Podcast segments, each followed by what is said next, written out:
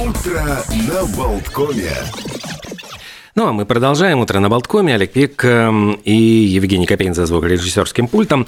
Осталось несколько еще праздников, о которых хотелось вам сообщить. Что можно сегодня отметить? Вместе с аргентинцами можно отпраздновать День актера и актрисы. На самом деле, быть актером или актрисой, на самом деле, не так уж и легко.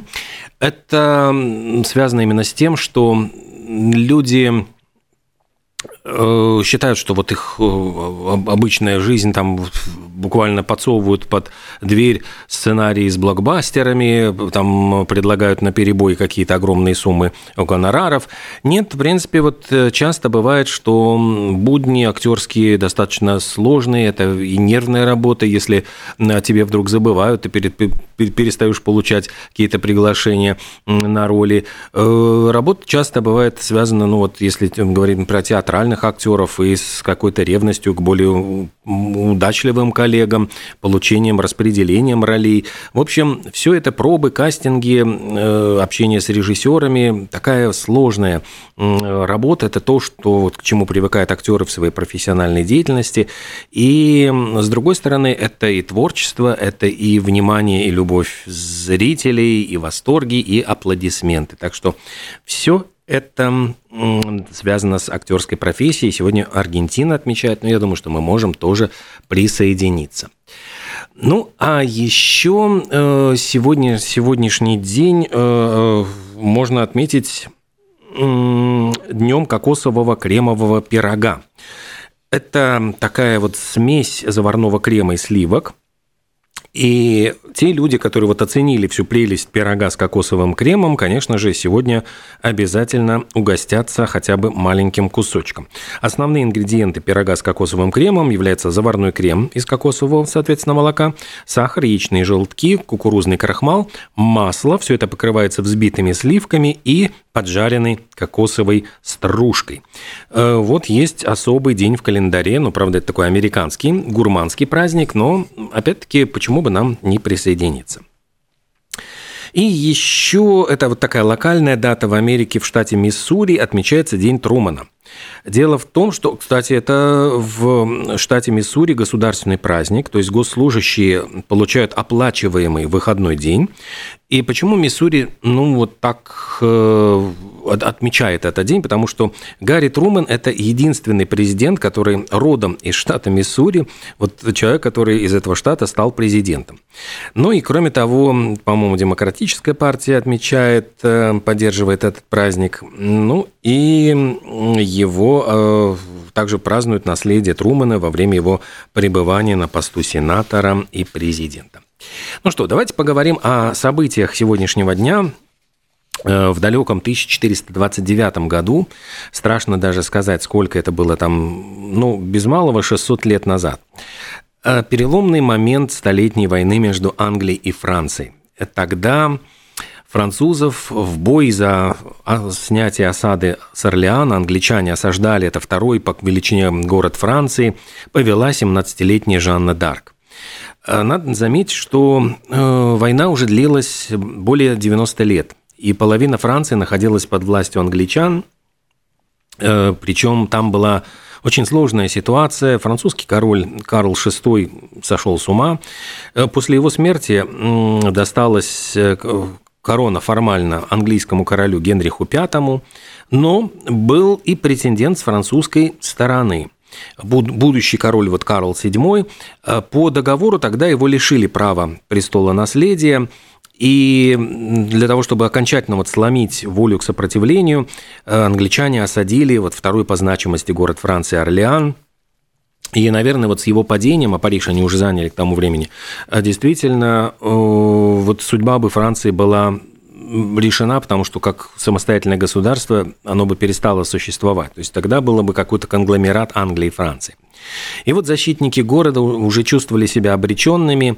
Э, англичане вот пытались организовать полную блокаду, но им не удавалось. Там были какие-то вот возможности к городу подступиться. И внезапно появилась в 13 лет Жанна Дарк, которая стала слышать голоса и стали приходить видения, что ей суждено спасти Францию, возвести вот дофина на трон, изгнать захватчиков с родной земли.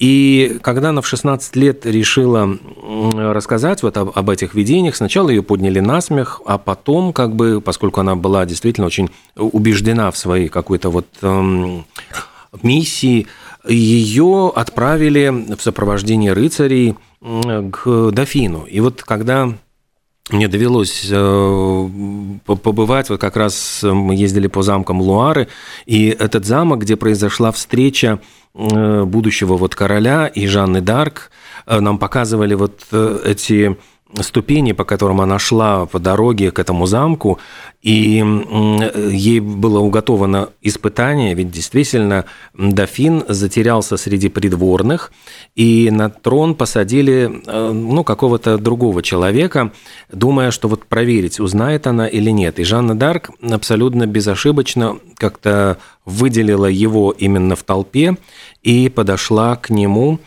и сказала, отправьте меня в Орлеан, и я докажу, для чего я на самом деле была послана.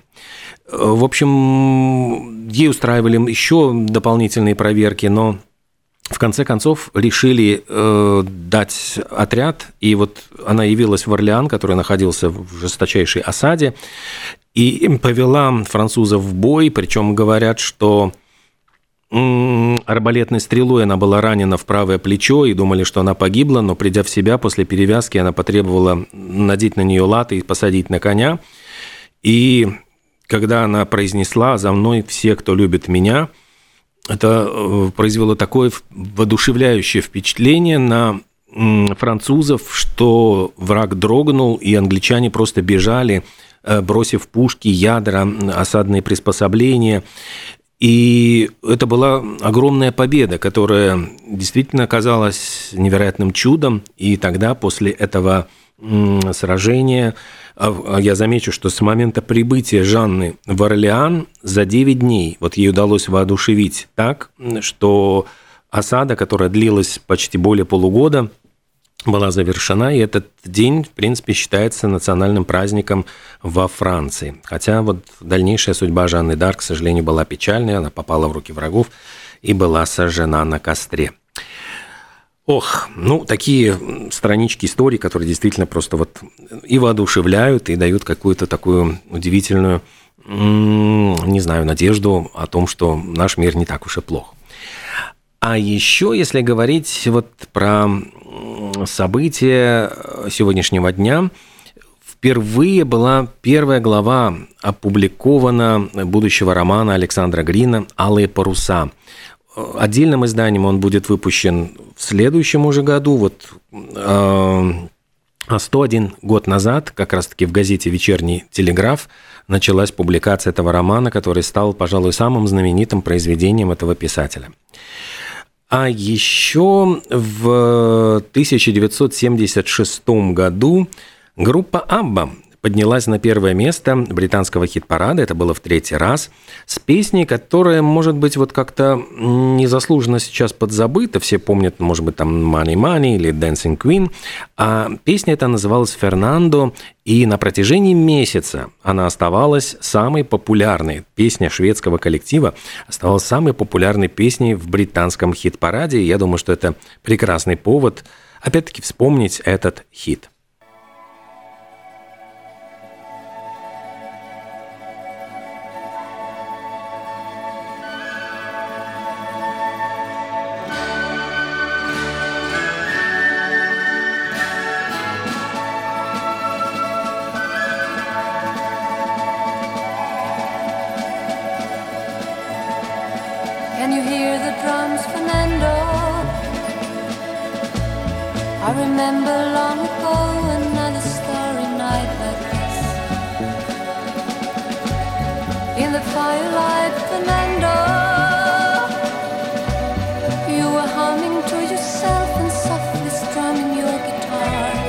Could hear the distant drums and sounds of bugle calls were coming from afar. They were close now, Fernando. Every hour, every minute seemed to last eternally. Was so afraid, Fernando. We were young and full of life, and none of us prepared to die. And I'm not ashamed to say the roar of guns and cannons almost made me cry.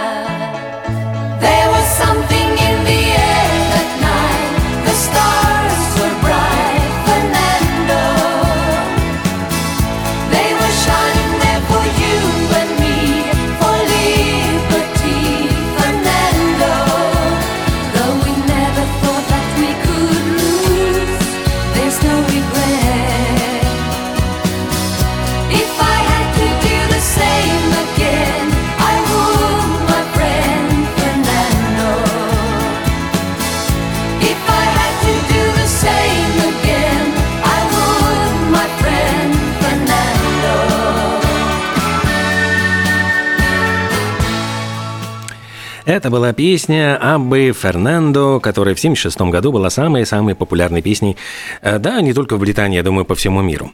Ну, вот популярность этой группы, наверное, сравнима с популярностью Бриджит Бардо, французской актрисы, которая в 1950 году только в этот день начинала свою карьеру, и она украсила обложку нового номера французского журнала для женщин «Эль». Было Бриджит Бардо 15 лет, и это оказалось таким, ну, судьбоносным моментом в ее жизни. Дело в том, что э, именно этот журнал попал в руки начинающего кинорежиссера Роже Вадима.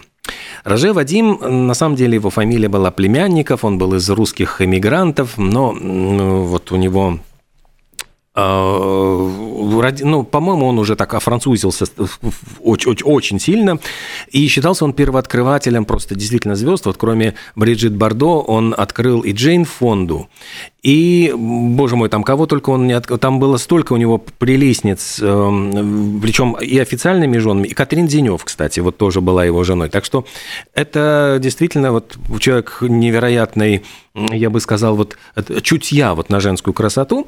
И Роже Вадим снял э, Бриджит Бардо в своем самом первом фильме. Это картина была «И Бог создал женщину». Причем сразу же она стала звездой французского экрана. И эта сюжетная вот линия, там они с Жаном Луи Трентиньяном играли пару, которая постоянно переживает вот э, какие-то подозрения в изменах, ревности. И все это происходило вот буквально действительно на глазах режиссера, потому что у Бордо начался роман с Трентиньяном. И это была такая вот очень ну, такая для Роже Вадима неприятная вещь, но, как ни странно, вот это какое-то вот создавало напряжение между актерами и режиссером в кадре, и это привело к тому, что картина стала невероятно популярной. Но, кстати, вот про Бриджит Бардо, она родилась в такой очень строгой семье, и когда вот я читал мемуары Роже Вадима, он вспоминал о том, что они поженились, у них была гражданская церемония брака в мэрии, а на следующий день они должны были венчаться в церкви. И вот они приехали из мэрии, практически, ну вот свадьба, э, они в, такой, в таком приподнятом состоянии, идут в спальню, и тут э, по дорогу в спальню переграждает отец Бриджит Бардо и говорит, нет-нет, э, спать вы будете вместе только после того, как э, сходите в церковь, и это будет освящено церковью.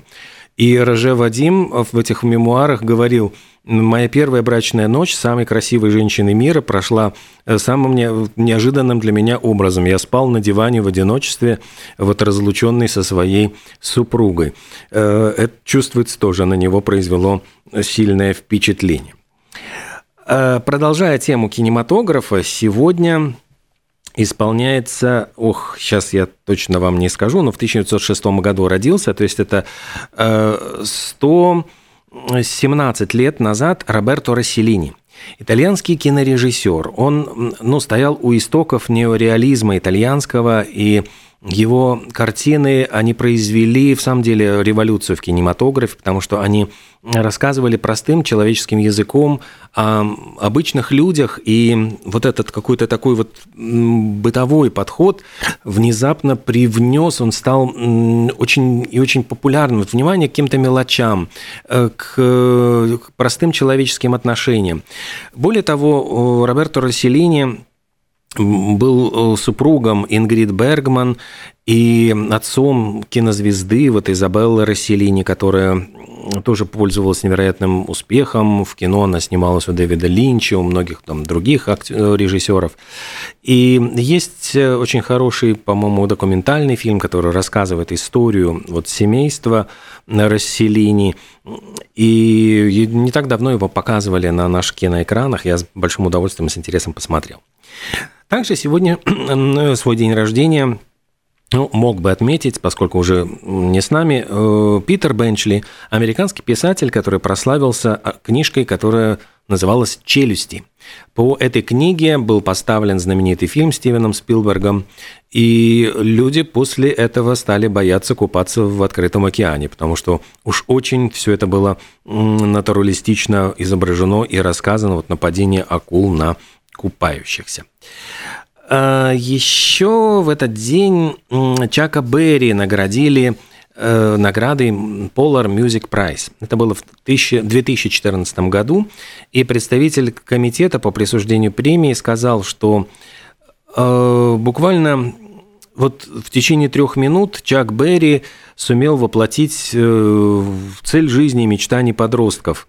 И в своих песнях, которые ну, вот продолжались буквально 2-3 минутки, он мог захватить и создать вот у этих подростков какую-то вот цель, и э, родившийся вот в 26 году Чак Берри был первым, кто выехал на шоссе и объявил, что мы рождены, чтобы бежать. Конец цитаты. Ну, а еще, если говорить про шоссе и бег, вот в 69 году на Канском кинофестивале в этот день показали картину «Беспечный ездок».